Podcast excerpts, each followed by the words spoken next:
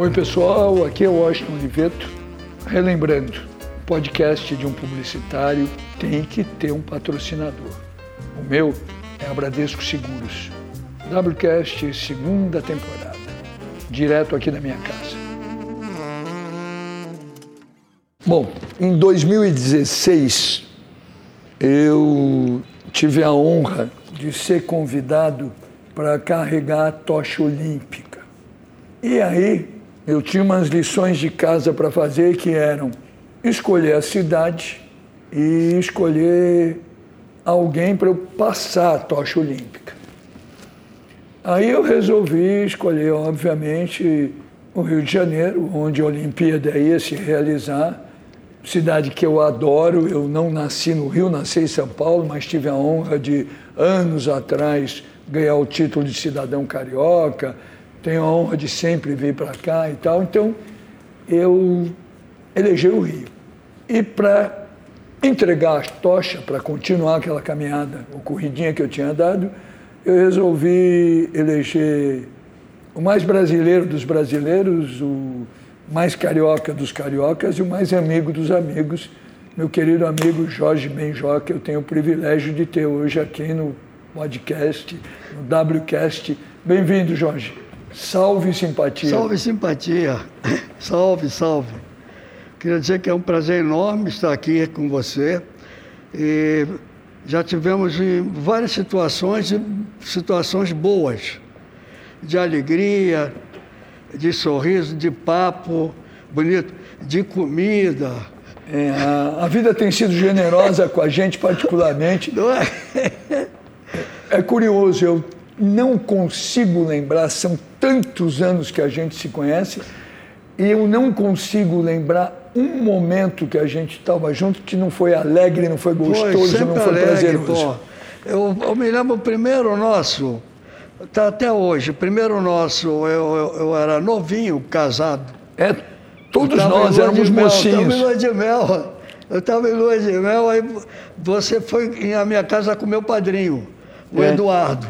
O Eduardo Teles Pereira, Eduardo. a gente vai falar dele. Sim, então, foi lá em casa com ele. Eduardo Teles Pereira é o seguinte, é um advogado querido, amigo meu, que foi ser teu advogado e acabou teu amigo a ponto de ser padrinho, não foi é, isso? É, é. Você sabe onde eu encontro muito, Eduardo?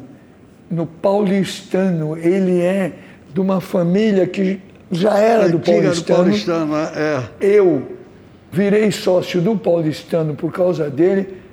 Bom, você ter uma ideia, faz tanto tempo que o ano passado eu fui comunicado pelo paulistano que eu já sou remido Remido. Não... Sabe como é que é remido? É que você não paga mais. Não paga mais, remido. tá. Te contar é, uma coisa que aconteceu. É, que bom. Aconteceu uma coisa mágica hoje, de novo, ah. aquelas coisas da gente. Eu todas as manhãs saio para caminhar, eu adoro caminhar muito. Para mim, caminhar 6, 8 quilômetros é um, Isso. um prazer. Faz prazer, bem para a saúde e tal. Eu, quando saio aqui em Ipanema, eu normalmente faço umas caminhadas seguidas. Às vezes eu vou lá para o Arpoador, lá onde está aquela estátua do Tom Jobim. Do Tom Jobim, eu sei. Que eu não gosto tanto daquela estátua, porque eu acho que o Tom está mais alto do que ele era e está de violão quando o instrumento dele era o piano. Você não acha? Acho. Ele até tocava violão, tocava tudo. Tudo, tudo, é. Mas e ele está maior do que ele era. É. E aí eu vou até lá, e aí eu volto e ando até o posto 12, lá no Leblon, onde está o Zózimo. Aquele Zózimo, eu acho um Zózimo cara do Zózimo, aquele é. terno do Zózimo, uma gravata meio aberta é. e tal. Hoje, quando eu saí para caminhar, tem esses quiosques aqui e alguns deles tocam música. Hoje, entre o apuador e o 12 lá no Leblon, ah. num dos quiosques tocava Que Maravilha com Paralamas. Hum, lindo, lindo. Não aquela gravação que tem você junto, aquela do Raider ainda, é, que só Raider, com é. eles. Tocava Que Maravilha com Paralamas. Passou um tempo, tinha aquele último mais que nada que tem o Black Eyed Peas Black Eyed Peas. Com, Na gravação do Sérgio. do Sérgio, dessa do Sérgio Mendes com Black Eyed Peas. do Black Eyed Peas. Ou do Black Eyed Peas com Sérgio, Com o Sérgio Mendes. Mendes. Vai, vamos que vamos. E mais na frente, e me levou ao delírio. Não sei se o cara tinha o disco ou era uma rádio. Ah. Estava tocando Minha Menina com os Mutantes. É linda essa aí, Aquela gravação que você faz um solo de violão. O violão é a primeira, pô. É a primeira, a original, É, é. eu lembro. Eu faço um solinho e um coral. Pô, que demais, pô. Não, hoje, eu falei, pô, não, era hoje que eu tinha que ver o Jorge. Pô, Aliás, me conta uma coisa, Jorge. Ah. Aquele Minha Menina, quando você compôs, você pensou em gravar ou pensou nos Mutantes? ela é minha menina. Eu estava saindo do, do- da Tropicália. Tropicália estava. Tava, o Gil já já estava pedindo para sair, Caetano já estava pedindo para sair. E eu ta- eu estava ainda na Tropicália, mas estava saindo. Então, aquela é uma das músicas que a gente, eu tinha feito para o programa, que, que era do Abujamra e o, o Faro, O baixo. o Baixo, que O, criou o aquele. Faro que chamava todo mundo de baixo. É, de baixo. Eles criaram o programa, eles criaram, Divino Maravilhoso. E era bom que eles, ó, toda semana eles pediam para fazer uma música, e dava o tema, é, como eu fiz o bananeiro, olha a banana, olha o bananeiro, Sim. tudo para o programa. E eu fiz essa, mas aí essa nem foi, eu fiquei com a música guardada e quis mostrar para Rita. Primeiro eu mostrei para Rita, que a gente fez uma. Foi uma turnê maravilhosa. Eu, Tim Maia, Rita Lee, no show da Ródia. Então fizemos assim, Ah, que era o Lívio Rangan. Lívio Rangani. Fizemos umas modelos bonitas, Mila É, Moreira e tal. E no meio do desfile, a gente, cada um entrava e cantava para as manequins mostrar a, a roupa, os tecidos. Fizemos isso o Brasil, Norte e Nordeste. E foi lindo. E aí a música ficou pronta, ficou pronta, ficou pronta, ficou pronta. Aí eu mo- mostrei para a Rita, aí um dia ela foi, ela, o Arnaldo e o, E o Serginho? o Serginho foram lá, mostrei. Era aquele velho de fita, aquele gravador de fita. Era a Cai, né? O velho e bom Acai. velho, velho bom Acai, velho bom Acai. Aí, Vocês não sabem, meninos, mas o Acai gravou grandes momentos da história da música brasileira e mundial. mundial, mundial. O Acai era de, de estúdio, do, em dois canais que resolviam tudo. Então, mostrei, adoraram na hora, pô. E aí eles me chamaram para, olha, então você vem, vem tocar com a gente. Eu fui no estúdio com o maior prazer e toquei. Toquei o violão e fiz um vocalzinho. O solo de violão eu ouvi hoje, é uma maravilha. Eu não sabia que ia ser um grande sucesso. Quando eu cheguei, antes de acontecer em Nova York, estava em Londres, no, no- no festival. Aí eu falei, pô, conheço essa música. Ela está um pouquinho a melodia diferente para a discoteca que eles fizeram, mas era Os Mutantes, o maior sucesso na discoteca. Ele e depois o, o DJ Mark também, que fez sucesso com Carolina Carol. Carolina, Carol, Carol, Carolina Bela. Toda a discoteca de Londres tocando. Eu falei, caramba! Depois de tantos anos, Carolina Carol Bela e ela é minha menina, sucesso em Londres. E Europa, né? Isso acontece, né? De você fazer uma música e ela ir estourar anos depois. É, para mim é uma surpresa grande. Acho que é porque, modesta parte, eu sempre acreditei nessas músicas. Que eu, no, eu fiz Carol, Carolina Bela com Toquinho, Toquinho que namorava a Carolina. Eu ia junto, às vezes, que sobrava a prima da Carolina, aquelas coisas. Claro, não estava ruim. ia junto. E aí, pô, fizemos a música. Pô, essa música é linda, pô. Mas essa parte. Toquinho estava apaixonado na época pela Carolina. Eu falei, então vamos incrementar isso aí, pô. É, naquele teu período do início de São Paulo, você fez uma canção de um lugar que eu levava as meninas no inverno, que era o Iara, o Menina Gata Augusta. Minha e do Tomaso. essa música tem uma história, tem uma história. Eu ia, o Augusto, ia lá no, no, no Iara tomar chá. À tarde a gente ia, ia quem, quem mais? Ia músicos para ver, paquerar as meninas. Uhum. E um dia entrou o Erasmão, aquele tamanho, dois metros de cowboy. o Erasmo, entrou o Erasmão, falou, Erasmo, senta aqui, vamos tomar, todo mundo tomando chá junto. E aí começamos a, a bolar. O Erasmo falou, pô, precisamos fazer um som para cá, hein? E aí, o Erasmo tinha uma casa no, no Brooklyn. Me levou para a casa dele, vamos fazer esse som. Começamos, começamos a estruturar e saiu o Iara. Pô, ficou menina, legal. Menina Gata Augusta, menina, menina Augusta Gata. Augusta, menina Augusta Gata.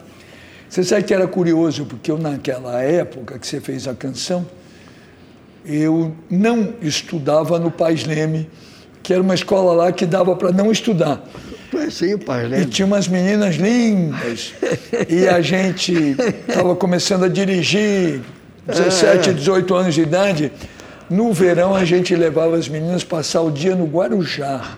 Olha, a partir de uma terça-feira. Mas era uma viagem. É, era uma viagem, nossa senhora, não tinha peça-guera, tinha que pegar balsa em Santos, aquela história. E no inverno, principalmente, a gente ia tomar chocolate no Iara com as no meninas. Iara, o Iara era legal, tinha uns sanduichinhos caprichados. Não, porque era caprichado, na Rua Augusta que mandava aquele pedaço ali. O quarteirão da Rua Augusta era chique. Aquele pedaço tinha, porque tinha, não sei se você vai lembrar, tinha aquela que era a loja de disco mais badalada de São Paulo, a Hi-Fi. Hi-Fi, do, do gordinho. Do Elcio. Do Elcio. O Elcio, que era um gordinho. O então... Elcio sempre chamava a gente, ó, tem lançamento aqui, e ele dava uma colher pra gente. Quando vocês lançarem, vem aqui que eu toco aqui, pô. Que ano que você começou a ir para valer e para morar em São Paulo? Foi quando eu fui para Jovem Guarda. Foi a Jovem Guarda, né? É, que eles me chamavam, pô, para mim não ficar vindo sempre Acabava os domingos, eu vinha embora, de noite. Antigamente tinha uma ponte aérea chamada Curujão. Uhum. Saía uma da manhã, a hora que desse, ainda podia parar nos aeroportos, né? Então eu vinha nele sempre. Aí, não, não precisa ir, é cansativo. Aí fui ficando e já tinha, eu tinha parentes meu, paulista. De vez em quando a gente se encontrava. Antes da minha nova família, dos Inaimos, eu já tinha os Menezes em São Paulo. É, tinha uma coisa. É, tem muito Menezes em São Paulo, não tem? Tem, tem, muito, muito. Tem muito Menezes. Alguns tem, teus parentes, outros não. Tem Menezes no top, Menezes embaixo, Menezes fluindo. De todos os tipos. Todo tipo. O senhor todo escolhe. Tipo tem Menezes, Menezes. Todo tipo. Você sabe, Jorge, que tem uma coisa que é muito curiosa, né? Que talvez as pessoas não saibam disso eu acho que não é uma opinião só minha, eu acho que é uma ah. opinião de um monte de gente que gosta muito de música. Naquele período que tinha Jovem Guarda, que tinha Fino da Bossa, hum. e que depois veio até o Divino Maravilhoso, eu tenho a impressão que era curioso. Você já fazia uma música, tecnicamente, vamos chamar assim, melhor do que a música que se fazia na Jovem Guarda mais moderna que a música que se fazia no fim da bossa e também melhor que a música do tropicalismo. E você oh. era o único cara que trafegava bem nas três é, coisas, né? Fui, eu sempre fui, até eu, eu, eu mesmo perguntar, será que eles querem que eu vou... Quando eles me convidaram, primeiro para Jovem Guarda, convite do Erasmo através do Roberto. Falei, pô, mas eu vou encaixar bem com vocês. Vai, pô, a gente quer vocês. Adorei. Depois foi o tropicalismo. Caetano e Gil falaram que não, você tem que estar aqui com a gente. Eu não sei qual é a gravação de canção tua feita por outra pessoa que você mais gosta. Eu sou muito impressionado com o Charles Anjos 45 do Caetano.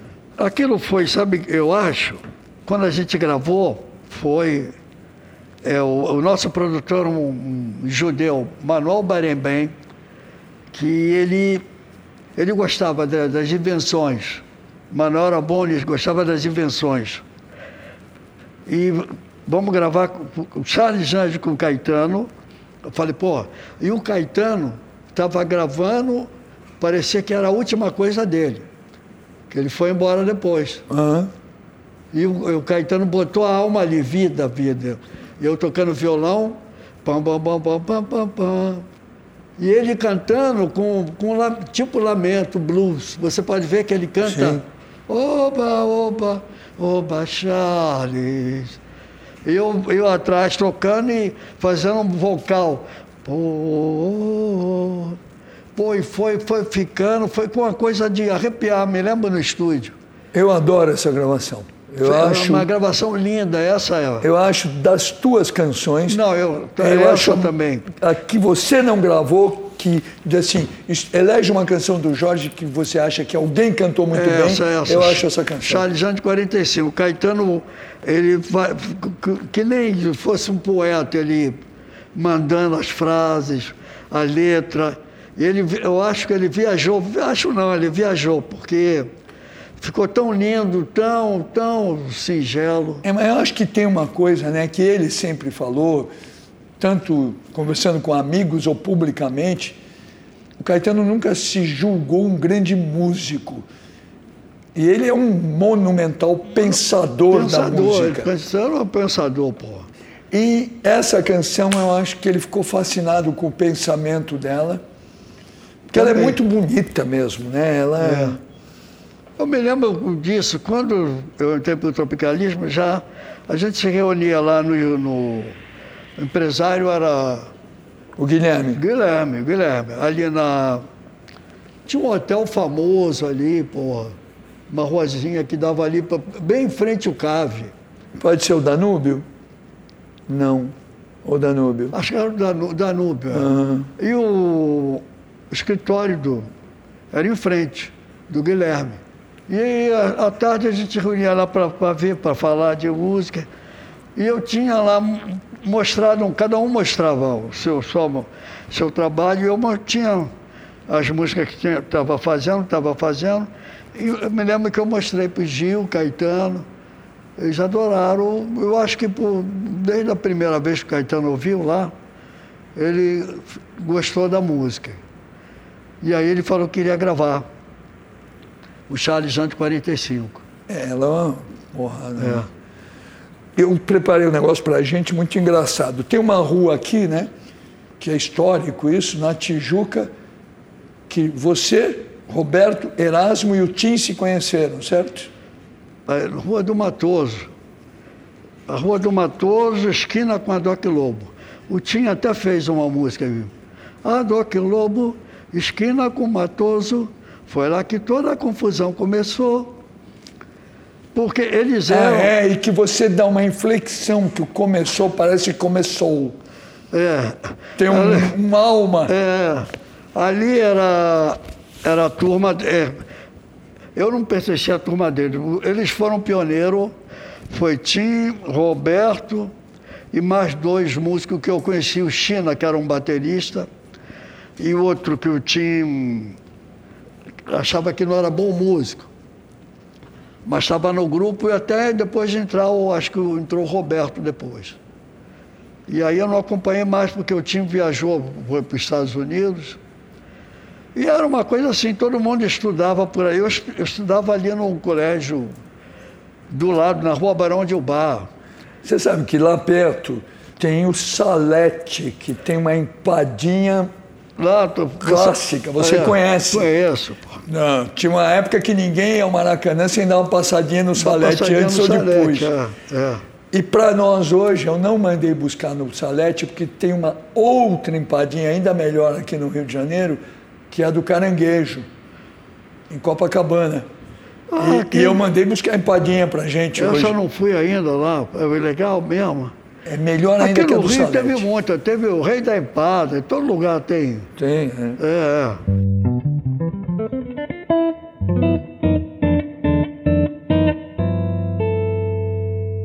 Uma coisa, Jorge. Quando você grava o Mais Que Nada é com o Pitilhangli. Pitiliano, esse foi um grande produtor. O Pitiliani, além Ele te achou? Como é que foi? ele tinha um time de futebol na praia. Até hoje ele joga bola, pasme. É, é, então ele tinha um time.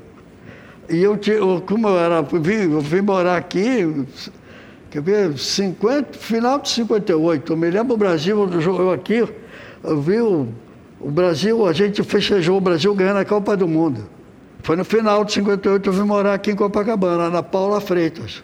Eu vim morar aqui na Paula Freitas e, e aí que tinha, tinha campeonato de, de praia, muito, muito futebol.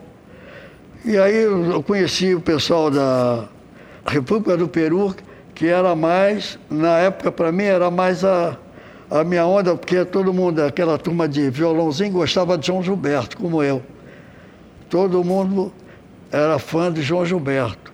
Então tinha reuniões para ouvir o LP de João Gilberto e aqueles papos de paqueração para ouvir. E tinha o futebol de praia, onde o Armando tinha um time. E depois disso, eu fiquei no futebol de praia, fiquei em tempo de futebol de praia, a gente tem 64 em tempo de futebol de praia. Não tinha, não tinha time antes para me jogar. Entrei, 64, 65, joguei dois anos num Você time. jogava em que posição?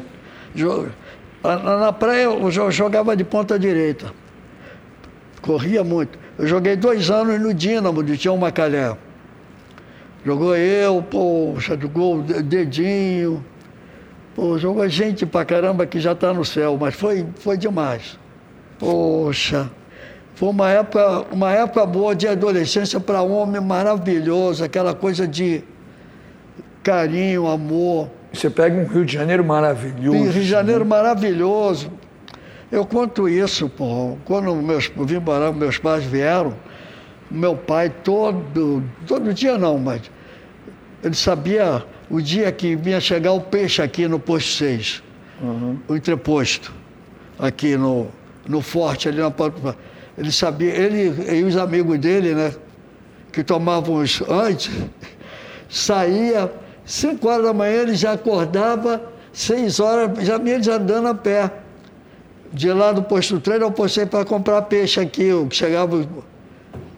Que Isso, maravilha. calmamente, ia para lá e para cá, sem perigo nenhum, pensando, filosofando, cantando, mergulhava, ia para casa. E você começa a tocar violão com que idade? Aí, por causa deles, meu pai já tocava, minha mãe já dedilhava.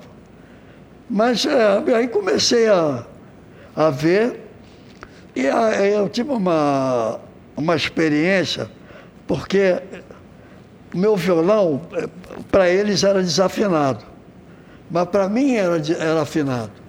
Eu tocava de jeito que eu, eu podia afinar, eu afinava para mim, uma afinação minha. Bom, que virou Que era- patrimônio único na, na história da humanidade. que, que era errado para ele. Pô, como é que, pô? Eu falei, mas eu sou assim, pô. Até que eu tive que depois aprender, né? Pô, aprender. Você tinha que idade quando você descobriu esse som? Ah, 16, 17. 16, 17. É, mas era, para eles eram. E aí você já sabia não. que você queria ser cantor, compositor ou não? Não, eles, eles não queriam. Eles, meu pai e minha mãe era contra total. Sempre falo, meu pai queria que eu fosse advogado. E minha mãe queria que eu fosse médico exclusivo, médico pediatra de criança. Era o sonho. Eu fiz um ano de tudo, mas não. Eu falei, ah, não, não consigo. Fui para. Tentei tudo, porque eles queriam, mas aí a, a música falou mais alto. Tanto que ninguém sabia em casa que eu tinha gravado mais que nada. Era tudo. Aí você grava o mais que nada, é aquele estrondo, né? É, uma loucura. Você É. vai tocar no Beco das Garrafas nesse período? ou não? É, é. Aí depois do Masquinada que eu fui tocar. O Beco da Garrafa é outro que eu digo aqui, é outra paixão linda minha, que ainda, ainda não tinha idade para a gente frequentar. Então, aos domingos tinha. Eu fui saber o que que era jam session. Era, começava à tarde, né? Os melhores músicos que tinha, pô, porra, iam tocar lá até nove horas, começava às quatro ou três, todo mundo ia, os melhores músicos, todo mundo vinha para dar canja ali. Um lugar pequenininho, que tinha que esperar sair um para entrar o outro, que era o, o Bottles Bar. E aí fui ficando, ficando amigo a partir do, do futebol, de praia, jogando. Conheci o Armando e conheci o grande músico do, dos Copa 5, que foi o Guzmão, Manuel Guzmão. Que é aquela banda que você grava o samba esquema é, novo. o baixo de pau, então. Que é aquela banda até hoje É, é. impossível de montar uma É daquelas. impossível, né? é impossível. E aí o Armando, através do Armando, o Armando sabia que eu tocava um violãozinho. Aí, pô, vamos tocar. E mostrei para ele as minhas músicas, escondidinha. E ele que me apresentou o Meré, o... Meirelles. Depois eu fui apresentado o Meirelles, tipo, o Guzmão primeiro, o Manuel Guzmão. Aí o Manuel Guzmão me apresentou o Meirelles, pô, quando eu vi o Meirelles, pô, com aquele conjunto dos Copa Para os 5, meninos que estão vendo, Meirelles era um cara que tinha um conjunto chamado Copa 5, né? Copa 5. Que era o, o conjunto, Não, era o top, top. É. o conjunto de música instrumental, possivelmente o melhor que já teve no Brasil. Não, né? era o melhor, o melhor. Os melhores músicos, todo ele, jazzista, e até erudito, o pianista, o Tuninho era erudito, música clássica. E era demais, demais. E naquele tempo era uma disputa de. tinha grandes grupos eh, no beco das garrafas. Mas o- os Copa 5 se destacava, porque tinha Dom Romão de bateria, pá. Ou de vez em quando Edson Machado, rei do Nossa samba no prato. Esse lugar, Beco das Garrafas, que muita gente imagina que ficou famoso até por causa do bar que chamava Bottles, e evidentemente tinha muita bebida, mas ele ficou famoso como Beco das Garrafas porque eles faziam muita música dia e noite. E tinha uma galera que morava nos prédios que não conseguia dormir e jogava garrafas no- nos músicos. Né? Pô, é, hoje em dia ficaria preso, não tinha, não tinha censura naquela época. Jogavam garrafa. Loucura, Se né? pegasse alguém, porra. Me Conta uma coisa, Jorge. Nesse momento o João Donato já estava por lá, não estava? João Donato chegou muito depois, ele estava nos Estados Unidos. Ah, é verdade, ele ficou um tempo nos Estados Unidos. É, o João Donato chegou, com outro, depois, quando ele chegou, foi revolucionou também coisas diferentes. Ele lá tocou com grandes bandas, pô. Ele é um pianista impressionante. né? Impressionante, João Donato. Porra. Esse foi outro também que contribuiu para a música brasileira, para Bossa Nova. Na época Bossa Nova. Ele outro dia esteve lá em Londres, eu tive com ele outro dia, antes da pandemia. Fez um espetáculo tão bonito. Aliás, você sabe que quem tem um público jovem muito interessante em Londres, local, é o Marcos Valley. Porra. Também tive com o Marcos. E é interessante, né? Porque o Marcos ele faz uma música hoje que vai desde a bossa nova, onde ele começou, até o eletrônico. Isso. E aí ele pega muito a molecada. É. Que é o teu. Agora, hoje, eu estava falando com o Márcio, que dirigiu a Dabra aqui no Rio. Ele me ligou, quer jantar comigo? Eu falei, mas de jeito algum. Aí ele falou, por quê? Eu falei, porque o Jorge vai na minha casa. Falou, pô, me faz um favor. Minha filha tem 14 anos e é o único brasileiro que ela ouve. É curioso, Ah, que né? maravilha. É, é, não, mas é curioso como você sempre É. teve um público jovem. O que é maravilhoso, né? É. muito bonito. Me conta uma coisa, Jorge, no, quando estoura o mais que nada, estoura colado a ele por causa de você, né? Aquele disco que eles falaram, foi uma coisa incrível, que três músicas.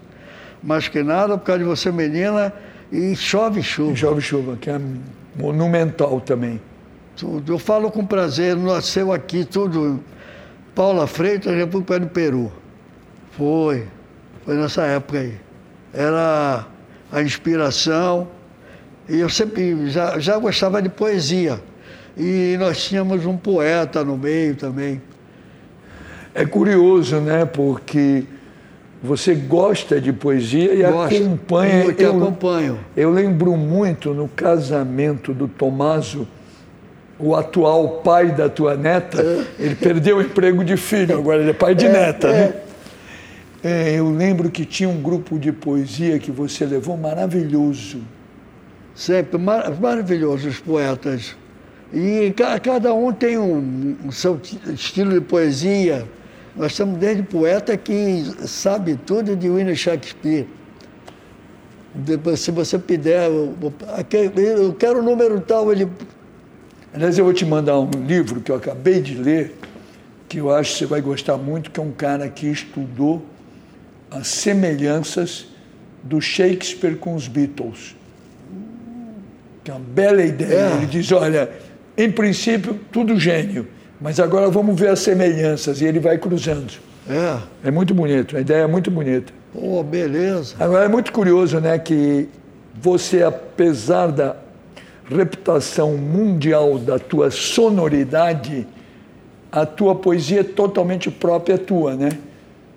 É. Ela tem uma métrica própria que não é. É, eu procuro. É, já foi assim, então.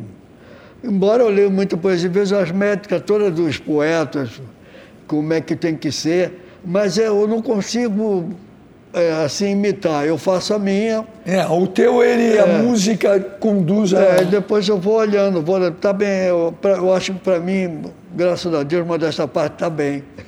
Doce é. tá. É. Você sabe que o Cacá Diegues me contou uma história anos atrás. Eu não sei se ele falou do jeito que ele falou para mim e para você, porque às vezes a pessoa até fica tímida.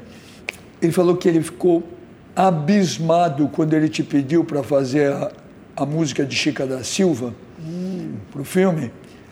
Que você falou, ah, me escreve aí um pouco sobre ela, mais para eu é. começar a pensar sobre a Chica da Silva e que você praticamente pegou o que ele escreveu e transformou em música?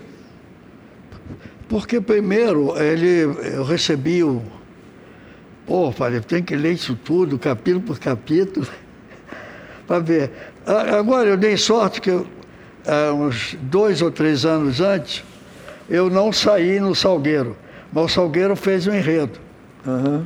Chica da Silva. E mais ou menos conhecia a história, Chica da Silva. Eu não tinha nada, o único que o primeiro a fazer a Chica da Silva aparecer foi o Enredo de Salgueiro, primeiro. E depois veio o filme com o Cacá. Aí eu, eu já sabia, eu já tinha na cabeça Chica da Silva, uma escrava que foi poderosa. Negra, mulher. É, mulher. E veio aquele. É, aí eu comecei a ler, ler. E eu, eu ia lendo, me lembro que eu ia lendo, eu ia anotando, anotando, anotando, anotando, anotando, e ele me deu aquilo. O papel que ele me deu, fui anotando, anotando, fui cabendo, cabendo, e aí eu queria fazer um, um na época tudo era censurado, tudo, tudo, tudo. Ou, ou eles se chamavam, ou eu, eu recorri ao André Bidano, nosso amigo, que ele, ele queria para Brasília para resolver o Porra, isso aqui não pode sair, pô. Porque Chica da Silva, Chicada, Chicada, era um palavrão pro pessoal da censura. Achavam que a Chica estava dando? É, pô, Chicada. Doidos Chica de pedra, da, né? Chica da Silva. Pô, não, é aquela parte da América de poesia, da falar dela, da mulher bonita negra. Chica da Silva negra, de escrava amante, mulher, mulher do fidalgo tratador João Fernandes. Ai, ai, ai. Aí entrava o. Disse, alguém disse, não sei, não falaram para mim, que eles não queriam. Por que, que tem que entrar Chica da, Chica da. Que coisa de louco. Porque se eles tirassem, não ia ter graça a, a música. E aí, quando a gente gravou, o Cacá foi o primeiro a falar que adorou, e foi legal. Tanto que tem Chica da Silva é reconhecido. Aqui no Brasil tem muito disso, né? Mas lá fora é reconhecido.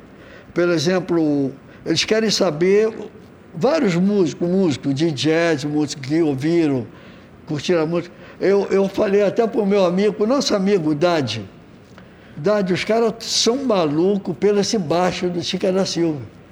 Os caras lá, eles têm uma métrica de tudo, ver guitarra, ver o arranjo, ver o que acompanha. mas eles gamaram no baixo, que é o Dade, tocando. Se, Curioso, né? Curioso, se você vê o baixo da introdução, os caras, pô, como é que pode fazer isso? No terceiro mundo, tem os caras, tem uns músicos que tocam assim no terceiro mundo. Falei, tem, aqui tem, porra. Mas é uma coisa que impressiona muito, e eu viajo há muito tempo, vou vendo né, as coisas. A tua música é absurdamente internacional, sem deixar de ser brasileira nunca. O que é uma coisa. Eu lembro, olha, em 1975, tem tempo, hein? 75, eu já estava conhecido de publicitário, já tinha ganho Cannes algumas vezes, e na época o festival de Cannes da publicidade era muito glamuroso. Era menor, todo mundo ia black tie, os prêmios eram menos, então valia mais você ganhar e tal. Uhum. E tinha uma festa de encerramento no cassino Palm Beach, que era o cassino.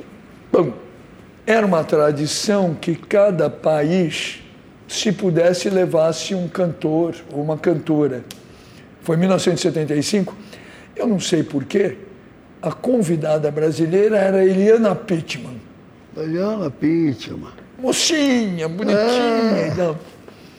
Aí eu fiquei conversando com a Eliana, ela fez um show e tal. E eu tinha ganho muitos prêmios e eles resolveram me homenagear. E eu fiquei impressionado, porque aí acabou o show e botaram um disco teu e todo mundo conhecia tudo. E era uma plateia totalmente internacional. Oh. Todo mundo conhecia tudo isso em 75. Oh, foi 75. É verdade que você já fazia muito sucesso desde 63. Mas 75, 74 eu tive dois sucessos que eu vendi mais lá do que aqui. O Tábua de Esmeralda. É, que é um disco monumental. É, e os, os dez anos depois. Foi o disco que vendeu mais lá em Paris, na Europa inteira. Você acha o Tábua de Esmeralda o teu melhor disco, Jorge? Foi. O Tábua de Esmeralda foi um disco porque foi é, um disco pensado. Esse disco foi estudado. Eu Será que eu, aquele de indecisão, será que está na hora de fazer, está na hora, não está na hora? E eu, a gente teve sempre um, Deus eu tenho no reino da glória, nosso amigo André Midani. É, o André, ele é, amava o, o teu trabalho é, ele amava... e ele se orgulhava muito de ter te dado toda a liberdade. Então, ele deu toda a liberdade. Os outros não, não iam dar. Tanto que havia um bochiche, os caras, ah, mas isso não é comercial, tinha parte do. Os caras que não entendiam, isso não é comercial. Aí eu falei, então eu vou direto para o chefe, eu mostro. Se ele falar que não, tudo bem, ele é o chefe. Mostrei para ele e falou, eu estou agora comprometido, mas daqui a três dias vou vir direito, que eu estou viajando, eu te... E quando ele chegou, ele falou, olha, pode marcar o estúdio, pode fazer o disco. E é louco os caras falarem isso não é comercial, porque o Tabo é um disco que todas as canções ficaram famosíssimas, né? É. E ninguém, não, na época, na época tem isso. É, eles não sabiam o que, que era alquimista, pensavam que era um alpinista. Não, não é. Eu tive muitas. Eu fiz muita entrevista que eu tive que não é alpinista, é alquimista. alquimista. É uma coisa que vem desde o tempo de Jesus Cristo. Não, e por até um detalhe. São os alquimistas que estão chegando. É. Alpinistas estão indo. É. é, isso tudo aconteceu. Era. Foi nessa época que o André te apresentou o Chris Blackwell? Aí foi, foi. Eu tava, a gente tocou no. Estava no Olympia, Olympia. Tem que falar Olympia. Olympia. De Paris. Então, tocou uma semana. Eu e a minha primeira banda, que é o Admiral Jorge Sank. Uhum. Que era eu, o João pianista, Gustavo baterista, Joãozinho percussão e o Dade baixo. Dade é uma beleza Dade, de músico, beleza. né? Ele, primeira, ele se primeira, movimenta bem em qualquer praia. É, é. Ele teve uma escola, pelo, passou pelo Novo Baiano. É. Aí depois eu. Fez a cor do som. Fez a cor do som depois, depois.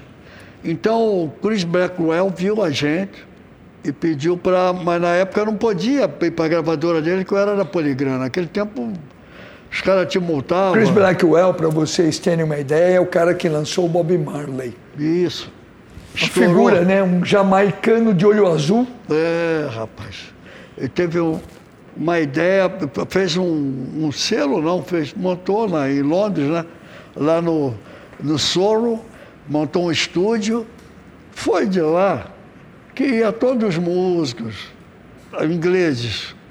Eles iam ver a gente tocar lá, pô. Os músicos do Rod Stewart. Eles iam ver a gente gravar, tocar. A gente gravou Mais Que Nada, diferente. Todo, o Mais Que Nada, essa nossa gravação no Mais Que Nada, lá ganhou um prêmio pela. que eles, já, eles conheciam o Que Nada jazzista, que é a primeira gravação minha com Copa 5. E não conhecia outro estilo de Mais Que Nada. E quando nós tocamos nesse disco, o Mais Que Nada, é uma gravação de. Ele parece que, que é meio samba marcha. Pum, pum, bum, bum, aquele baixo. Uma coisa já, o cara, pô, é. Não, a gente não tinha ouvido aquilo. Falou, dá para tocar ah, banda de baile, dá para tocar banda militar, dá para tocar. Mas que nada está no estilo deles. Falei, falei, falei. E uma coisa que saiu nossa ali na hora no estúdio, uma improvisação, como chove chuva também, é outra harmonia. Eu, eu mudei a harmonia, só a letra é original. Mas chove chuva desse disco é outra harmonia totalmente também criada.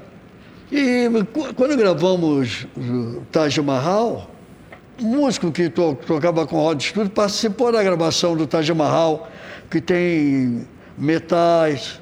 Eu acho que é por causa disso que ele ficou com, com o Taj Mahal na cabeça. É, eu acho que quando ele faz aquilo que virou um plágio, Então, ele, ele acho que era o som que ele tinha na cabeça. o som que ele tinha na cabeça, é. É muito curioso, né? Porque É. isso pode acontecer às vezes, uma coisa que você imagina que é criação e que é um conhecimento que você Não, porque o, alguns cientistas musicais abalizados falou mesmo, porque a, a música, no, acho que no futuro, eles vão, vão ter que. O plágio vai ter que subir os compassos. Por exemplo, se você fizer quatro, escapa. Mas todo mundo já, o mundo inteiro já fez essas notas todas. Ah, ba, ba, ba. Qualquer música tem. Da, da, da, da. Aí não é plágio. Mas se entrar mais dois compassos, iguaizinho, periga bater no plágio. aí já. plágio é. E quantos milhões de músicas não tem já feita? É praticamente impossível, um dia não você tem. não fazer alguma coisa que estava na tua memória. É, tá na memória. É, é. É Mas me isso. diz uma coisa, você é sem dúvida nenhuma o cara que mais fez canções sobre futebol no país do futebol. Quantas são? Ah, tem muita, muita. Você contou já? Não, mas tem. Tem, tem desde goleiro, tem zagueiro. Babaraúma. Um babaraúma. O Babaraúma existiu ou você Babaraúma inventou? existiu, eu vi o, o babaraúma. Ah, é? Ele jogava É, onde? Babaraúma ainda tinha segregação em Londres. Ainda tinha, tinha o- o- os pretos que, que iam para o futebol. Já tinha aqueles gulhas, né? Então os pretos que iam para o futebol, tinha um lugar de arquibancada só deles. Embora vivendo em Londres, mas eles iam para lá. Só eles ficavam naquele lugar. Porque tinha esse jogador maravilhoso que não sei se era da. Numa África inglesa ou francesa. Aham. O Babaraúma. É. Nome bom, né? Babaraúma. Sonoro pra Ele cacete. já tinha um. Não imitação, porque ele deveria ter visto pouco o Pelé jogar. Mas ele tinha aquele lance do Pelé, do gol. Ah, aquele soco no ar. Gol, show, show é, gol no ar, levantar o braço. Já tinha um toque de fazer assim, e os caras já entravam na bola dele, já, já tinha aquele. Falei, Que é cara, da onde você tira o primeiro verso. O É. Babaraúma, homem gol. Babaromba, depois ele saiu e foi jogar na França. Acho que ele deve ter jogado no Paris Saint-Germain depois. Um Babaraum. É. Quem teve aqui outro dia gravando o WCast foi o Raí. Poxa, é. Querido Raí, meu amigo de Nosso amigão anos. Raí, pô. curioso, né, que o Raí foi um craque, sem dúvida nenhuma, e fez um grande gol de barriga. Também. A gente falou do gol de barriga dele aqui. É, Naquela partida ele fez dois, né? isso. Um de barriga. Não, jogou muito. Porra, Jogou muito, porra, jogou uma bonita bola. Muito, muito, muito, muito. E foi ídolo no São Germain. Foi, é por isso que eu falei dele. Porra, porra. E Não, e ele foi ídolo e ele sempre. Aconteceu uma coisa curiosa com o Raí, que ele sabe disso. O Raí casou muito moleque. Cedinho, é. Muito bom. Tanto que ele foi avô com 34. É, senhor. Avô. E o fato dele ter casado muito garoto, ter uma boa formação, obrigou ele a ser responsável. Então, quando ele fez sucesso na França, ele não ficou, vou cair na farra, tipo o nosso querido Paulo César Caju. Não, não, ele ficou Ficou centrado, é, centrado. tinha a vida dele. É jeito, né? Você nunca bebeu nada, né, Jorge? Não, não, não. E curioso que você conviveu com gente bebendo desde que beça, começou a beça, trabalhar. a beça. Gente que bebia muito. Bebia muito, de cair, pô. Eu levava para casa. O único que não bebia no grupo era eu. Você resolveu que você não queria beber ou algum fator especial não te fazia bem? Não, veio, veio do meu pai e da minha mãe. Ah, é? É, falava para mim isso. E aí você falou, aqui não. Eu falei, não, aqui não. Para mim, é isso aí. eles falaram isso para mim. Meu pai, então, meu pai era boêmio. E aí, é mole não, né? Minha mãe não, mas eles dois falavam, isso não. Não leva a nada. É, porque... Eu já estava numa, numa profissão que eles não queriam, porra. Não, e mais que isso, né? É. Numa profissão que eles não queriam e que, por outro lado, se você não segura, você chuta o balde. Não é, então, é. Nosso Baden-Powell chutava É. o Baden. Baden-Powell, outra figura incrível, rapaz. Eles dois. Eu me lembro, ainda não estava na música. mas Eu me lembro dele e Vinícius. Os dois passando ali na rua do Vivier. Aí eles iam para ensaiar. É, estavam com um movimento. Eles foram primeiro aqui no Brasil, que eu acho. Samba afro. É verdade, eles fizeram um pacote de sambas É, afros é, é. da pesada. Era pesada. É aquele dois. pacote que tem um canto de ossanha. Isso. Foram os dois primeiros, Baden Powell e Vinícius. E Baden tinha uma, além do violão, ele tinha uma, tipo uma guitarra de, de jazz também, aquela guitarra de jazz.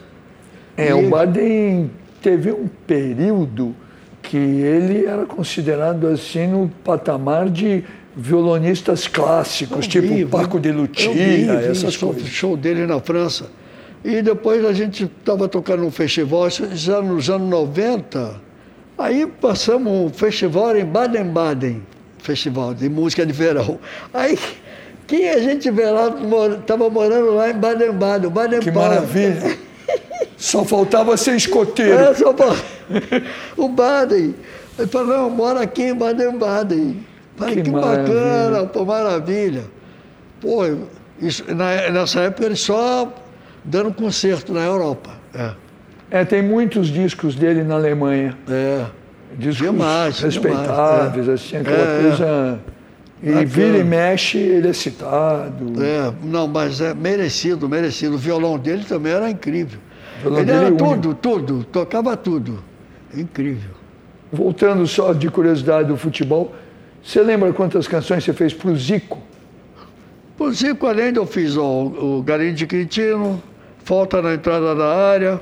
Eu fiz várias que, que eu nem gravei. Eu Aproveitei essa, que foi a primeira gravação, nem foi minha, foi da Maria Bethânia. Maria Bethânia que gravou. É Falta na Entrada da Área, adivinha que vai bater. É o Camisa 10 da Gávea. Que foi histórico esse, foi, foi histórico. Era aquela rixa que o.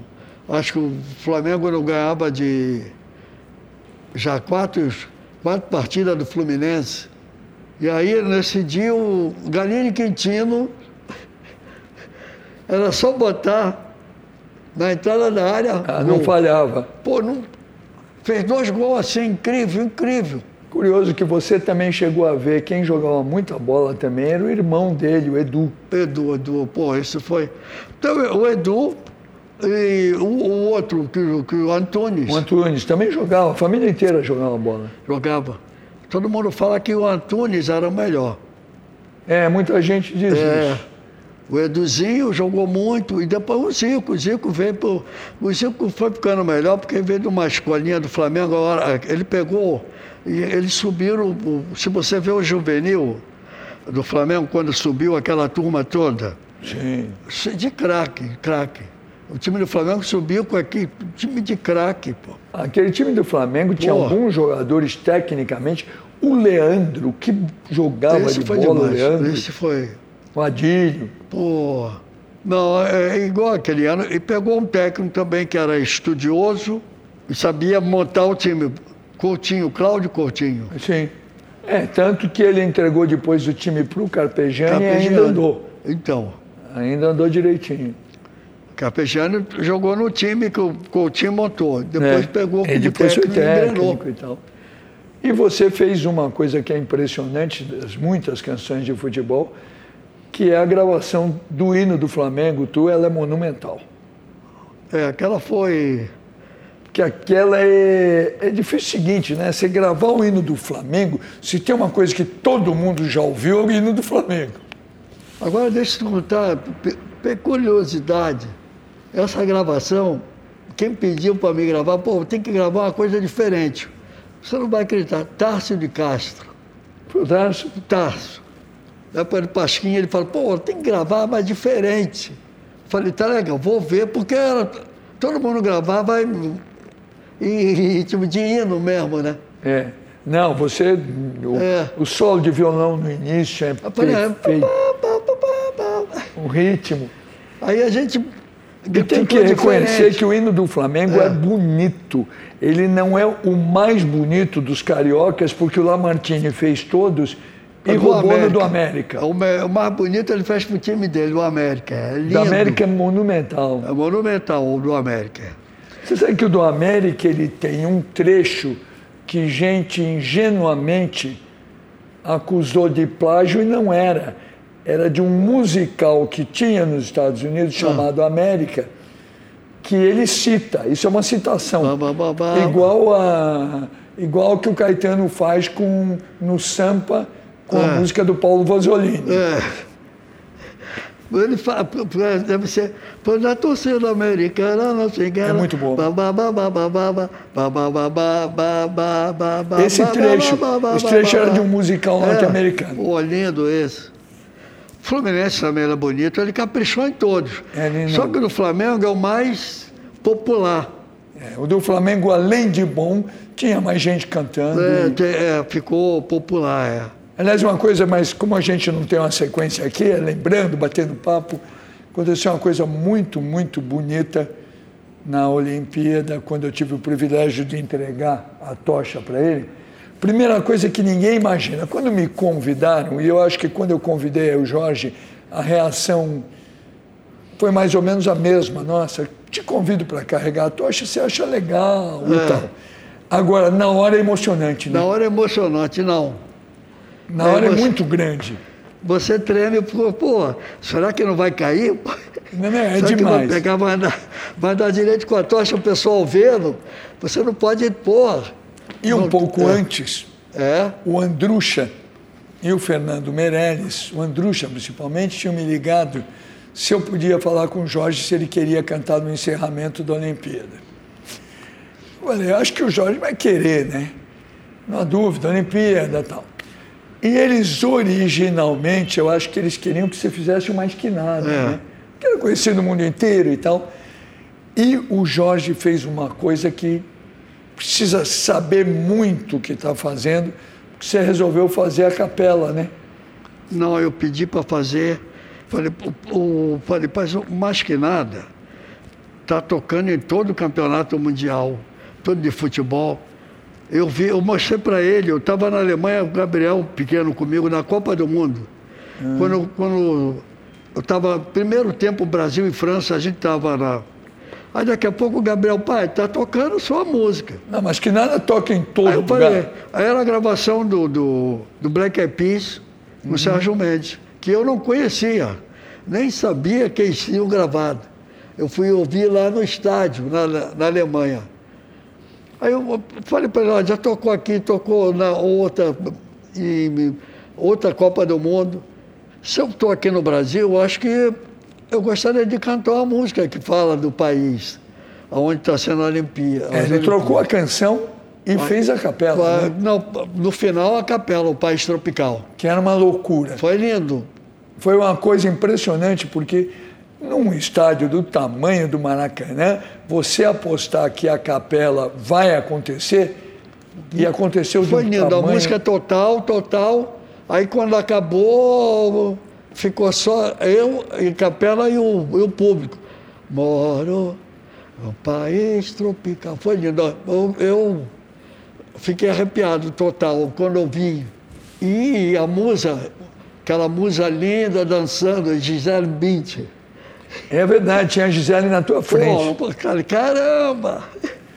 O Andrucha tinha conhecido a Gisele porque ele fez aqueles comerciais meus do Ipanema Gisele Bündchen, que a gente fazia em Los Angeles, ah. com a canção do Celcinho Fonseca e o Ronaldo Bastos, o Slow Motion Bossa Nova. Ah.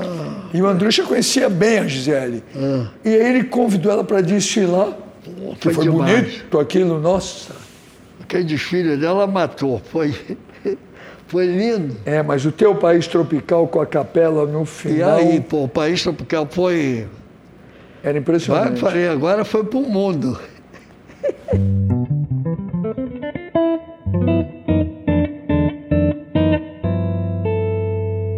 Jorge, conta pra gente o dia na casa do André, que tá você, o Gil e alguns músicos da pesada que desistem de tocar violão depois de ouvir você e o Gil. Quem é que estava lá? Não, quem não quis tocar, o Eric Clapton. É, o Eric Clapton ouviu, falou, não, assim para mim não dá. Ele não quis tocar, a gente queria, eu mais ainda. Ele era o deus da música, pô. Deus da guitarra. Eu falei, pô, ele vai tocar aqui para a gente ver, pô. Mas ele não quis. E tinha um outro músico inglês também. O... Tinha, acho que Steve Wendell. Né? Isso, isso. Era o Steve. Tinha vários. E fora o, o André sempre fazia isso, convidava o caixa da, da Poligram, que era imenso, né?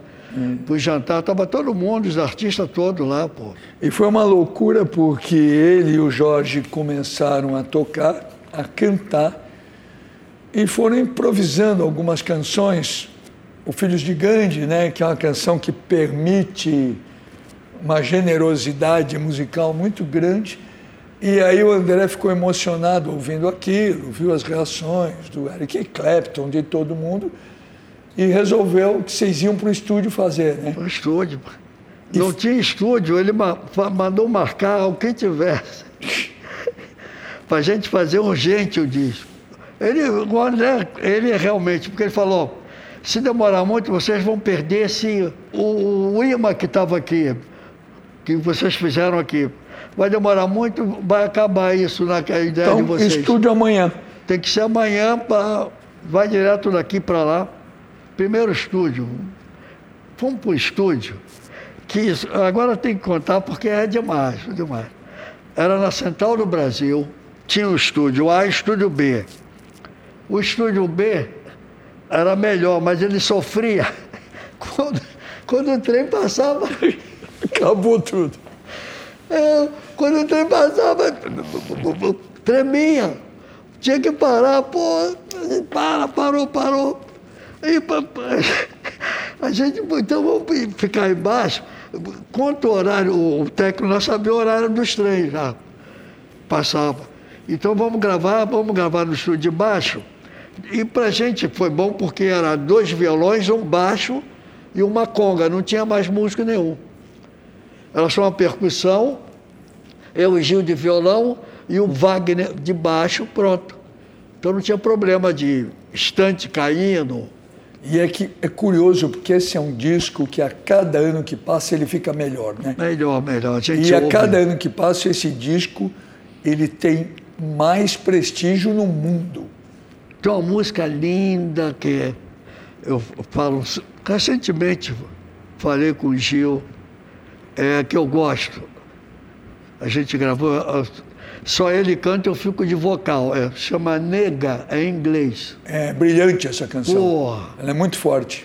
Fortíssima essa música. Curioso que eles fizeram, refizeram essa brincadeira há pouco tempo atrás, num aniversário do Gil, que depois Foi. nós saímos ainda não sei para onde, nós dois. É, foi. A gente foi para algum lugar, que eu agora não lembro. Não, nós fomos para o Marguta. Ah, um Eu, Marguta, você, é verdade. André e meu sobrinho Luiz. É. Depois a gente veio andando. A gente veio andando, né? Fomos Marguta e tal, com o André ainda. É, com o André ainda. E aí ele e o Gil refizeram um pouquinho do Diz para nós, para a gente se divertir. E depois eu estava em Londres e eu confesso a você que eu não quis vir para o enterro do André. Eu fiquei tão mal que eu não quis ir. É. E eles fizeram no velório do André. Vocês É, cantaram a noite lá, inteira, é. né? Tocamos a música que ele gostava. Foi, foi demais, foi, foi. Lá no céu, foi um grande chefe, chefe Patropia. A gente apelidava Você que botou o apelido É, chefe chefe Patropi, que Patropia. ficou para sempre. né? É. E aí grande- aconteceu uma coisa nos últimos anos muito curiosa, né? O Jorge que faz. Agora você pode se autoelogiar, tá? Jorge que joga golfe, você joga pra cacete? Qual o handicap? Eu tive que aprender a jogar porque botei aqui no começo os dois pequenininhos, chamaram de jogar golfe. Então eu falei, eu tenho que ir porque para eles não desistir, que o material é caro, o clube é caro. Aí foi, foi, foi, foi, eles gostaram e foram se aprofundar. O Tomaso chegou a handicap zero na, na idade dele. Bom, Nos Estados- Tomás estudou nos Estados Unidos, Estados casou Unidos. com a menina, é então, tudo. nos Estados Unidos. Tomar zero. Eu, eu, meu handicap, eu, eu cheguei nos 20, 18, para mim tá bom. Aham.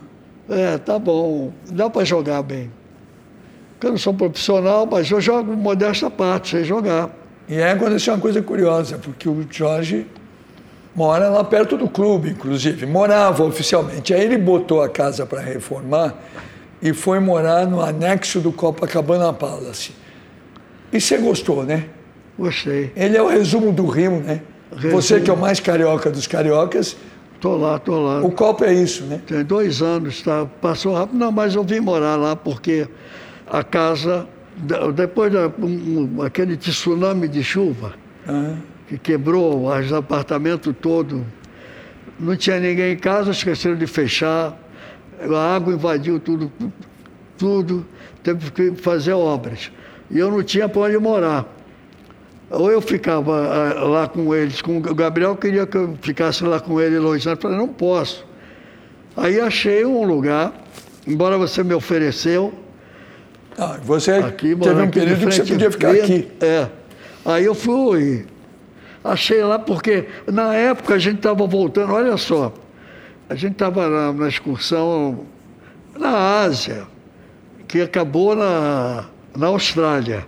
E na Austrália, a gente, mesmo os brasileiros estavam lá, eles achavam estranho que as donas de casa, todas, tinham informação de comprar coisa para cozinha, para coisa para casa, estava faltando papel higiênico, estava faltando sal, essas coisas. Que estavam, assim, foram em todo supermercado, tava, assim, não tinha nada. E a gente não sabia, eles também não sabiam. E quando a gente saiu de lá, que chegou no Brasil, eles fecharam o aeroporto na Austrália. Foi da, dessa doença que começou É, que se achava que era uma coisinha que era uma foi... coisinha, então. Aonde a gente tocou, começou, a gente tocou em Adelaide, tocamos na capital, em três lugares lá.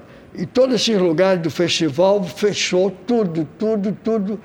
Nós, se a gente fica dois dias lá, ia ficar de quarentena, sem poder voltar. Chegamos aqui no Brasil, ainda estava essa coisa. Aí quando eu vim morar aqui, no, no Copacabana, estourou mesmo. É. Então, coisa louca que teve um bom período que o Copacabana Palace tinha dois moradores. Era eu, eu e a Sandra. É, a moça que dirigia o hotel. O hotel fechou para todo O hotel mundo. fechou para todo mundo. E aí ficou ele e ela que dirigiu o hotel. E aconteceu uma coisa gozada também nesse período, você morando lá, que o, as pessoas te admiram e são generosas com você, e você é generoso com as pessoas lá, né? O Jorge de vez em quando invade umas festas lá, dá uma canja. Outro dia alguém que estava trabalhando lá me contou que você passou numa festa e cantou umas duas, três canções. Foi lá, pô, é. Na, na, a gente ainda tinha a nossa gerente francesa maravilhosa, Brigitte. Uhum. É, e todo mundo saiu do hotel com essa crise, ou muita gente foi mandada embora, e, ou saíram porque estava brabo. E o hotel só não fechou porque tinha eu e a Sandra para segurar o hotel. Que tocavam a estrutura é, toda. E tocava. Mas era uma estrutura, pô, capa, luva, estava difícil lá. Eu fiquei ó, um ano e meio sem sair do hotel. Um ano e meio sem ir na rua. E aí aconteceu uma coisa curiosa no meio disso, que para o Jorge foi uma coisa muito agradável, que o Gil foi morar no prédio do lado. O Gil do prédio no Chopin, do lado. né? É. E o Gil se cuidou, se cuidou, se cuidou, se cuidou, se cuidou. De repente, um dia, ele e a Flora pegaram o Covid. Estão ótimos, tudo bem, mas. É, estão tudo bem. E lá no Copacabana a gente tem um médico maravilhoso que é de lá. Conheço ele, é da antiga, doutor Galdino. Doutor Galdino vai lá e mede todo mundo, checa. Doutor Galdino e doutor Guilherme são os que atendem, me atendem lá e o pessoal. Nesse período, Jorge, você fez algumas canções que eu tive o privilégio de ouvir. É. Uma sobre Copacabana, né? É. Essa também, também, é minha e do João Sabiá, sobre a história de Copacabana. Fez uma. Fez não, terminou uma canção sensacional com o Rapping Hood é... sobre o Parque São Jorge. É, Parque São Jorge. Essa canção é, é, é linda, é uma, uma, homenagem minha aos meus amigos, como você, corintianos, que eu falo do, do Parque São Jorge, São Jorge. Parque São Jorge realmente é um lugar simpático.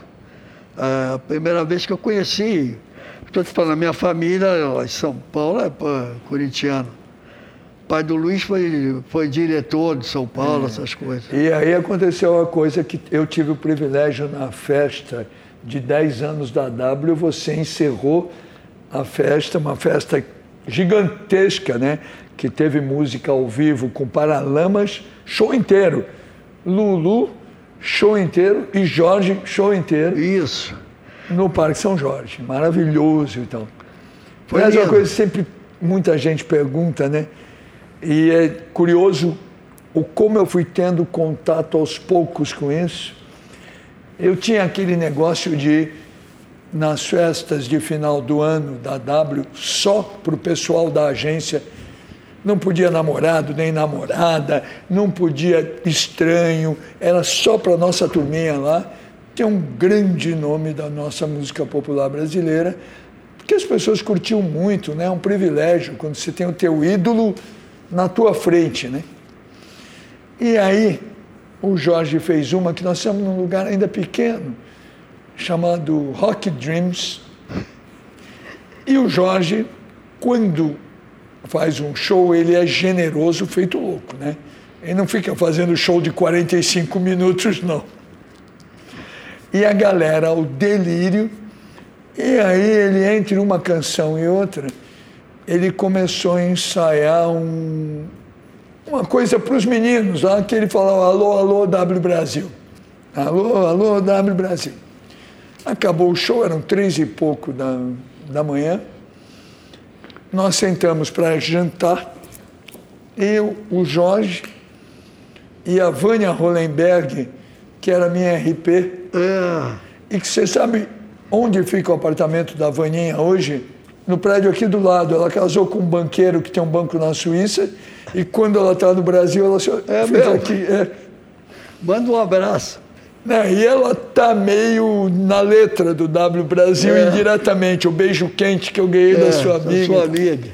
E aí a gente começou a falar da loucura que estava o Brasil, era aquele país do Collor e tal.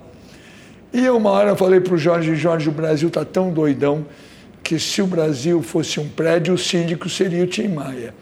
Ele olhou para mim e falou, é que você não sabe, ele já quis ser síndico do prédio que ele morava. E era verdade isso, né? Ele contou para você isso, né? Pô, eu fui lá no, no prédio dele, morava na Barra, o prédio dele era tudo, o apartamento do escritório. Ele me levou lá para ver o merchandising. Ele tinha mandado fazer os discos, aí aquele monte de discos. Ele tinha duas secretárias, para ir, botava no plástico, botava o disco para. Aí, quer ver? Ele ligava, ó, quantos discos que é? Já está aqui na mão, assim. Eu me lembro, na, ele, e ele anotava. Ele falou, ó, vendendo 20 mil já está bom. Ele fazer isso. Eu falei, Tim, você é incrível, rapaz. E ele queria ser síndico. É, não, ele falou, e eu, e é, ó, você está vendo? Eu já, já, ele chegou para mim assim e falou, já, já reclamei, essa escada está aí na porta atrapalhando. Ninguém tira, ninguém tira a escada. Pô, eu tenho que ser síndico daqui. Vou, estou falando, vou me candidatar, vou ser síndico daqui. Você Pô. sabe que quando eu fiz o, Como Uma Onda... de Mar, Dom Maia, Deus o tenha, poxa eu, como, Quando eu fiz o Como Uma Onda no Mar, do Nelsinho e o Lulu, com o Tim, o que eu fazia sempre, a primeira coisa, eu ligava para o intérprete para perguntar se ele gostava da canção. É. Não adianta você pedir para o cara cantar uma música que ele não gosta. Aí liguei para o Tim, eu sabia que o Tim, o ideal era ligar para ele no final da tarde, porque ele estava acordando, tudo. Aí liguei e falou, como vai o Preclaro amigo? Eu gostaria de mandar para o amigo, inclusive, uns discos que acabo de fazer cantando Bossa Nova. Ele fez uns discos Mandou para mim? É, Aí eu falei, puxa, Tim, que bom, você vai mandar o endereço por obsequio. Dei o endereço e ele falou, e o CEP? Preclaro amigo e tal. Aí eu falei, Tim, você gosta da canção Como uma Onda no Mar? Belíssima balada dos colegas Nelson Motta e Lulu Santos. Falei, você gostaria de gravar a canção para aquela campanha do Raider? Evidentemente tem uma remuneração e mais do que isso, tem uma mídia que faz explodir, aí gera show e tal. Mas claro, meu amigo, gravo com prazer e tal. Falei, tinha, eu tenho um problema só de prazos, fique tranquilo. E eu normalmente faço o primeiro comercial, porque é muito caro, mas o primeiro ou dois primeiros no tempo real da canção, como se fosse um videoclipe. Ah. E depois edito em três versões de um minuto e algumas de 30 segundos. Sim, compreendido e tal. Bom, aí um dia ele liga às 8 da manhã para a agência e eu tinha, quem trabalhava comigo naquela época não era a Dani, era a Cristine Carrano. Eu falei, Tine, eu estou fazendo um trabalho com o Tim Maia. Se ele ligar, você concorda com tudo. Ah. que ele falar, você concorda. Aí ele, ele ligou cedo para cacete, ou seja, não tinha ido para casa ainda. Falou, onde é que está aquele babaca do Washington Oliveto? Ela falou, não chegou ainda, seu Tim. Você quem é? Sua Cristine. Que idade você tem? Ela falou, pois bem, eu sou 15 anos mais velho que você e ainda estou muito bem. Tanto que estou aqui no motel com uma branca e uma preta. Quer falar com a branca ou com a preta? Aí ela falou, não, seu Tim, não é necessário e tal. Aí eu chego, peguei o telefone, Washington Oliveto, estou gravando aquela merda daquela baladinha que você pediu. Falei, não, sim, Tim, claro, vamos, não tem pressa. Aí passa uns dois dias, ele me liga no final da tarde, falei, claro, amigo, acho que finalizei a gravação da belíssima canção dos colegas e vou lhe mandar, estou editando uma versão completa e duas versões de um minuto e seis de 30 segundos. E mandou antes do prazo, você acredita? Caramba. Figura, né? Mas aí o Jorge começa a fazer a canção W Brasil e eu não estou sabendo de nada. Um dia eu estou aqui saindo do Rio de Janeiro e encontro no aeroporto o Pena Schmidt. Pena Schmidt. O Pena, Peninha. que era um bom produtor e tal. Peninha. amava. Aí o Pena olhou para mim e falou, Washington, ontem eu gravei um disco ao vivo no People com o Jorge e ele cantou uma canção chamada W Brasil, que é um escândalo. Eu vou te mandar assim que eu editar. Me mandou e eu falei, puta, isso aqui é uma porrada. E W Brasil aconteceu uma coisa louca, porque normalmente no mundo tradicional as canções começavam a tocar nas rádios, nisso, naquilo, e depois iam tocar. E W Brasil começou nas ruas, né, Jorge? Foi na rua, o pessoal. Nas ruas. Eu estou um dia em casa, sai aquela banda do Supremo do Oscar Freire tocando W Brasil. Vem falei, da rua, porra, começou da rua, é. ela foi da rua É. para o sucesso absoluto, assim, né?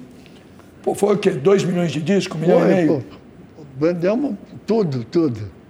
Aquela, aconteceu o seguinte, que teve processo, aquela música para sair, porque graça, graça, outro está no céu, João, era o João, Aham. da Som Livre, pai do Cazuza. Padre Cazuza, É. da viúva Lucinha, adorável. Então, então, ele, eu estava já na Som Livre. O disco foi, eu tinha gravado que era, era da Universal. Então, como eu estava na Som Livre, a Universal não deixou sair o- esse disco, com peninha. Estava uma confusão, aí o João falou, então tá, Dá para mim. dá para mim, eu, eu vou lançar por aqui, eu vou- lançar. E João topou e lançou, e a Universal não pôde fazer nada, senão os outros artistas não iam tocar na Globo, que eles queriam. E foi uma loucura, porque a canção está na versão original, ao vivo, É. com seis minutos mais ou É, menos. grande. E como eu tocava pouco, o pessoal, a gente tocava no- nos shows, e do show o pessoal saía cantando. É. E aí veio da rua, aí que foi depois para a E rádio. isso é muito raro, né? Mas é tão É. bonito quando sai do, Foi. do povão para É, Assim, sabe que no, no ano da Olimpíada, um pouquinho antes, eu fui num lugar aqui que talvez você já tenha ido.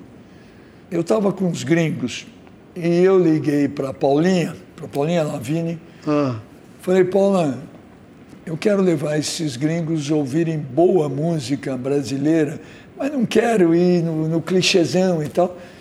Ela falou, olha, vai num lugar que o Caetano vai de vez em quando, chamado Beco do Rato. Você ouviu falar desse lugar? já, já. E tinha um menino magrinho, parecido com o Zeca Pagodinho, Ah. cantando muito bem, com uma divisão que lembrava do Zeca, chamado Mosquito. Amigo do Preto da Serrinha, daquela sei. turma. E eu fiquei impressionado, porque ele cantou uns três, quatro sambas que não tinham sido gravados por ninguém, nem por ele, não existiam em lugar nenhum, e a plateia inteira do Beco do Rato sabia. Sabia o samba, olha. É mágico isso, né? Muito bonito. Muito mágico. Mas aí o da Brasil foi estouro, estouro, estouro, estouro. E eu tenho uma tese que o da Brasil era tão rica como linha melódica, como estrutura, como pensamento, que até sobrou um pouquinho de da Brasil que você pôs no engenho de dentro, É. né? O Gente de Dentro tem. tem Ele tem trechos que é, podia ser uma continuação. história, né? é. Aquela viagem de trem, é. Trem para o subúrbio. E eu sou o sujeito mais privilegiado do mundo, porque eu sou citado como pessoa física e jurídica Física e jurídica. pelo maior compositor de todos. É. Ou seja, não é mole, não, né? Foi citado no W Brasil e no Gente de Dentro. É. Engenho de Dentro, que inclusive está num disco simbológico para você, que é o 23, né? É, o 23. Que é disco 23 foi. o- bonito de é. doer. Esse disco é também lindo, lindo. A ideia da capa de vocês lá da. É, a capa foi feita na W. Capa é bonita, tudo certo. Você Tudo... tinha lá um grande amigo lá, o Gabriel. O Gabriel que fez o layout. É, layout, Gabriel. É, Gabriel que é um nome que você gosta, né? É um nome... Gabriel gosto, gosto, o meu é, nome de anjo. O nome do meu filho, né? Gabriel. Gabriel não é tão anjo assim, né? Ele dá umas boas aprontadas ainda ou não? É, É curioso que os dois filhos do, do Jorge são muito unidos, mas muito diferentes. Né? O Tomás é homem de é, negócios, Tomás, é, o Gabriel já é totalmente diferente. É, ator, é, é. são jeitões diferentes mesmo. É. né? Como é que você está de avô, Jorge? Estou estreando. Foi lindo, foi lindo. Sentia, netinha, pequenininha. A gente fica pensando, nós já fomos desse tamanho, né? Que coisa maravilhosa. E sobrou para ela o apelido do meu filho. Porque o nome do meu filho como apelido, porque uma Teodora vai virar Tel. Não tem jeito, né? É mesmo. Você sabe que o Theo, um, que está com 17, já vai para a faculdade de cinema, ele tem um momento único na vida de um sujeito que ele, minúsculo, aprendeu a batucar naquele canto lá no chão com o Jorge. O Theo, o Theo. Aí é, senti ele uma coisa assim, uma. Também eu falei, tem a cabeça do Washington aqui, encarnou nele. E É ele- curioso. É. Eu me lembro ele, pequenininho, estava falando para ele, conversando lá, foi em São Paulo. Ele tinha ganho um boneco mecânico, já era todo moderno, né? Aham, Que respondia, a criança falava, o boneco respondia. exato. É. E ele ficou conversando, ele olhava assim. Falei, é, já temos aqui um grande publicitário.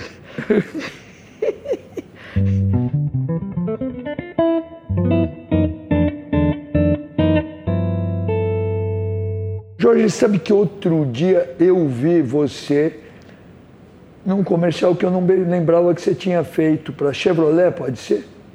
Fiz, fez, fez. Eu nem lembrava. Fiz a Chevrolet. É, e você está como um profissional É. do comercial, não é? É. Da canção, não é nada A disso. canção, é. Eu fiz dois comerciais, fiz um para. Acho que foi para Ford também, que tem, que, que, é, tem uma música de futebol.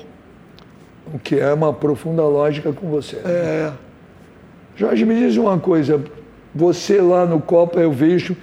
Você, outro dia você me mandou uma canção já pronta, pronta, pronta, né? é, Um arranjo bonito aquela que de música. madrugada, é, Bonito, É. bonito. Você está compondo muito? é, é, só faço isso, né? Lá, tô lá, sem sair de casa, tô dizendo.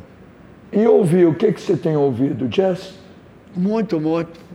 Voltei novamente a ouvir Kind of Blues. Nossa Senhora. Cada dia que passa é. Esse disco é uma loucura, né? E eu, vi o documentário todo que você sente, os músicos, sente as ideias dele, aí sente o Gil Evans falando do Miles Davis mais, mais a rede, mais 19. Você, se- aquele tempo que pa- pra- ainda mais para os pretos americanos era dificílimo, mas eles eram os deuses negros da música. Miles É. Davis principalmente.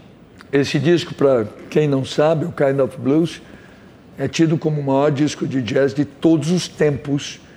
E é um disco oficialmente liderado pelo Miles Davis, mas com músicos que são uma loucura, né? Loucura, músicos, Joe Coltrane, É, todo, todo você vê ali, pô, e todos vivendo o seu melhor momento. no seu melhor momento, no seu melhor momento, todos eles.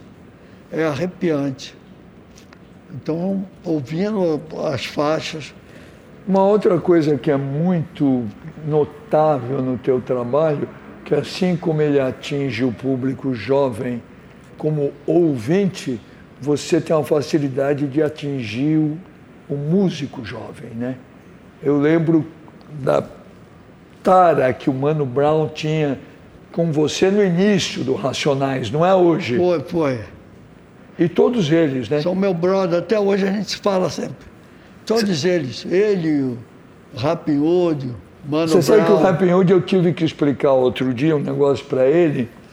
Eu falei, olha, o Jorge tem uma postura rap que eu concordo. O Jorge acha que as opiniões dele, a vida dele, ela é expressa pela música dele. Então o Jorge é um cara que se preserva muito de imagem, que não fica dando entrevista dia e noite. É o jeito dele. E um jeito que eu concordo, porque o Rapping estava puto da vida que você aparecia menos na mídia do que devia. E eu explicando para ele, eu falei, mas ele não aparece mais porque ele não quer. Até é muito curioso É. isso, né? É, ele fala isso comigo. Jorge, eu achei que você, você fica escondido. Eu falei, não, não estou. Eu falo, não, estou bem, pô. Não, e eu acho, você se preserva muito bem, faz muito bem nisso. Me conta uma coisa, Jorge, quando é que você virou salgueiro? Foi muito garoto ou não? É, fui, meu pai ia, me levava. Era salgueiro. É, é. Porque eu, particularmente, e não sou suspeito não, porque você é meu amigo, eu gosto de você, eu acho o Salgueiro tem os sambas mais bonitos. O Salgueiro tem um, é, um samba é, é, mais. Não sei se é mais bonito, mas ele faz um samba, acho que um pouco mais moderno, mais aberto. Aham. É. Mesmo quando, quando é. Desde o tempo daquele que os, os compositores, eu me lembro antigo, eles tinham que ir no museu para estudar. Eles tinha um tema, então não tinha hoje. Era quem tinha uma Barça era muito, para ver o que, que tinha na Barça para ver aquilo. Ou o carnavalesco tinha que ser bom para explicar para os compositores como é que tinha que ser. E já viu aquilo tudo, né? E o Salgueiro teve os compositores, eu não sei se é mais urbano também. Eu acho que você define muito bem isso, eu não tinha pensado assim. Mas assim como a Mangueira tem aquela coisa da unanimidade, do grandioso. Não é? Então, do- a Mangueira já sai. É, a Mangueira já sai. eh, Já é, sai, a Mangueira já Vai sai. chegar em quinto, mas ganhou. Pô, Pô, já, já sai explodindo. vai. É, o, a Portela teve um período muito grande, aquele que hoje está com a velha guarda de, de linhas É, é, melódicas é. muito bonitas, É. que depois ela foi ficando grande demais. É. Virou outra escola. Serrano, que, foi, que também que foi ótima escola, maravilhosa, fazia páreo. E hoje está embaixo. Então, É. E o São- Salgueiro sempre teve essa coisa da linha melódica moderna, tanto assim que é curioso que grandes músicos são Salgueiro, né? é, então. Muito, muito. Muito por causa disso, É. certamente. É. Você sabe que o samba do Salgueiro que você colocou nos shows é notável, né? Coloquei. bo- bo- bo- Ah, maior É. felicidade, É. além do meu Salgueiro. Esse é um samba que. Eu me lembro que na escola desse samba tinha três sambas, tinha três. Tinha, um samba, do, eu penso, do, de um dos compositores do fundo de quintal, que a letra era maravilhosa, era o melhor. Aham. Do fundo de quintal, né? É. Era lindo o samba, e quando cantei, e todo mundo, mas na hora de- da escolha do samba, tá lá todo mundo, tem alegoria, a escolha do samba vai. Então, pá, pá, pá, pá, pá. Quando cantou o Ita no Norte, o samba tinha três, ele já come, era assim, aquele que abriu, abriu a avenida, o samba já vem, explode, já vem explodindo. Ele não tinha como perder, mas ele tinha dois concorrentes fortíssimos. Curioso, né? É. É barra pesada. Tinha dois, dois. Concorrentes, dois samba fortíssimos, mas ele. Aquele samba. Fizeram para levantar a avenida e levantou a avenida e o Brasil inteiro. Cantou Explode Coração. É, O, o fundo de quintal ele tinha um samba altamente comercial, que era o estrondo, que era aquele o show tem que continuar. O samba, o Fundo de Quintal foi. É um bom grupo, Pô, né? um grupo, igual, foi um dos primeiros grupos. Pô, todo ano ia para o Japão. Pô. Era muito forte. É. Realmente. E o show de tem que continuar, é um muito, grande muito. samba. É, então. Você sabe que na, na época da democracia corintiana, tinham dois sambas da Bete Carvalho que tocavam no vestiário antes do time entrar em campo. É, Que chora, não vou levar, não vou. Ele era o, o Sócrates gostava daquele samba, ficou. é. E aí, antes do time entrar em campo, Tocava aquele lá, samba. né? São bonitos. Pô, ma- maravilha. Tem isso, né? A escola de samba também tem um mistério, aquelas coisas do pessoal guardar, esconder o, o enredo, esconder o, o, o barracão. É só o pessoal da escola de samba pode entrar ali. Não pode mostrar até tal época. É uma coisa. Tem esse, esse- esse mistério que eu acho bonito isso dos seus carnavalescos, pô, esconde a alegoria, não mostra para ninguém, só na hora que for entrar, o pessoal vai ver. Que vale a pena, então, né, É é, um muito jogo, forte. então. É. Você vai lembrar mais uma historinha do nosso André Medani.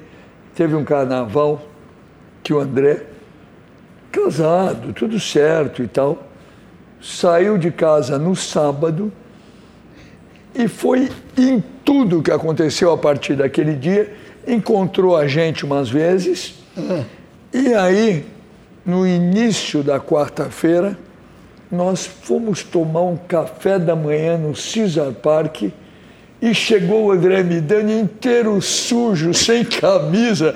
Estava há três dias seguidos fora de casa no carnaval. Coisa espetacular, né? É, o velho Patropia, era, ele era espetacular. É. Patropia era demais. Você sabe que quem ficou maravilhado no aniversário da Antônia de você estar lá eram os meninos músicos do Alok, que vieram falar comigo. Ah, é? Vieram falar, porra, tá o Jorge. hein?" É que para esse tipo de DJ você é uma festa, né? Gostaram, né? Você entrega no colo, tá Foi pronto. demais. Aquele dia foi lindo lá, pô. Foi bonita a festa. Bonita a festa. E a, a valsa ficou bonita, eu sampliei uma É. valsa antiga, uma valsa tradicional brasileira, e com aquela mistura depois de botar a música do Ed Sheeran, que os Isso, moleques não, foi gostam. lindo, lindo. Deu tudo certo. E estava lá o nosso Tom Zé, que você não via há muito tempo, né? Um tempão que eu não vi o Tom Zé, pô. Tom Zé é outro maravilhoso, figura. Grande figura. Grande, figura, Tom grande pensador É. também. Sempre foi. Desde que eu conheci, ele já era aquele pensador. É, verdade. É. E é Demais. curioso porque ele teve um período que ele ficou escondido, literalmente, e de repente a música dele foi percebida pelo Arthur Lindsay, por gente. É, nós, o Tom Zé, é, quando ele era da Tropicália também, fizemos junto um som que, é, na época, era totalmente censurado. Que era o CCDTF. Pô, os caras precisam sigla de alguma instituição terrorista. O CCDTF. Nossa, o CCDTF, ele falava da, da beleza da mini saia. E Pô, e a música não, não, não foi por causa disso. Bom, você teve um clássico que também Porra, sofreu censura pesada, que era o Mocotó, né? é, que era o Mocotó. Mocotó, quando a canção explodiu na primeira noite do festival, trocou o preço da carne de Mocotó nos açougues do Rio de Janeiro, Que era o Mocotó. é, com Arlon Chaves, né? Que era o Mocotó foi. Porra, aquela, aquele tempo foi. Eu fui chamado porque eu era o compositor. É, Mas quem gravou foi o Erlon Chaves, com a banda Veneno. Eu falei, não, eu só fiz o Mocotó, só fiz isso, a música. Aí queriam saber, no Mocotó. Não, Mocotó era um, um trio, tocava comigo. É um trio que toca, é o nome do trio, que toca comigo. Pô. Pô, É que o Erlon aproveitou, ele, a banda Veneno era boa, Erlon era bom músico, e ele empolgado, Maracanãzinho cantando Mocotó, ele aproveitou para dar uns beijos numas moças e tal. Pô, é. E aí os caras ficavam mais bravos ainda. Foi fogo. E o Boni me contou uma história maravilhosa. Eles queriam prender o André Midani também, É. que eles achavam que era alemão pela cara dele. E pegaram o Boni e falaram: diga onde está o alemão. E o Boni percebeu que iam prender o André, falou: o alemão deve estar por aí, falando alemão, inclusive. Ele estava falando alemão agora mesmo, porque ele sabia que tudo que o André não falaria era alemão. E aí não levaram o André. Levaram da porra. Bom, Jorge, quero te agradecer muito por vir bater papo comigo aqui. Pô, que maravilha. Já Vocês- não falava assim há dois anos. Não falava Olha, assim direto. Há dois anos que eu não falava assim, direto. Não tinha ninguém para falar comigo. E essa é mais uma daquelas aí, noites nossas de muita alegria. Até porque a gente é esforçado, a gente merece, né? Eu fiquei muito honrado quando você foi com família, com filho, todo mundo para Nova York acompanhar eu ganhar aquele grande Foi prêmio. lindo, foi lindo. Poxa vida. Eu amei a gente aqui com a tocha. Porra. Eu lembro da gente na foi. República do Líbano, você recém-casado, É, eu indo do te Líbano. visitar. Tem É. tempo tudo isso, nossa. Maravilha. E olha, muito, muito obrigado. Então, Eu que agradeço. A vamos família, comer uma empadinha aí. A família agradece. Vamos, vamos. Estamos aí.